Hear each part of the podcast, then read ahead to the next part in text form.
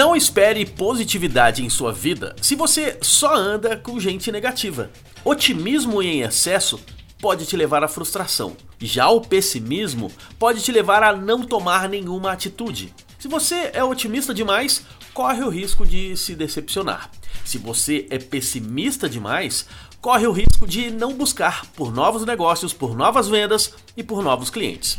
O humor é algo contagiante. Se você só anda com gente que reclama da vida, que reclama das baixas vendas, que reclama do trabalho, em pouco tempo você começará a reclamar também. Se você só anda com gente que acredita no trabalho, que tem fé que as coisas vão melhorar e que sabe enxergar o lado positivo das coisas, você aos poucos começa a ter mais esperança também. Mas não confunda esperança com uma fé cega.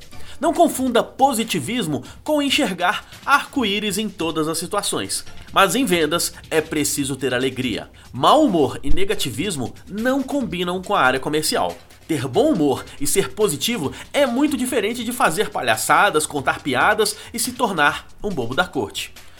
Mas pode ter certeza, um sorriso abre muito mais portas do que uma cara feia. Leandro Branquinho para o radiovendas.com.br e para o falandodevarejo.com. Rádio Vendas.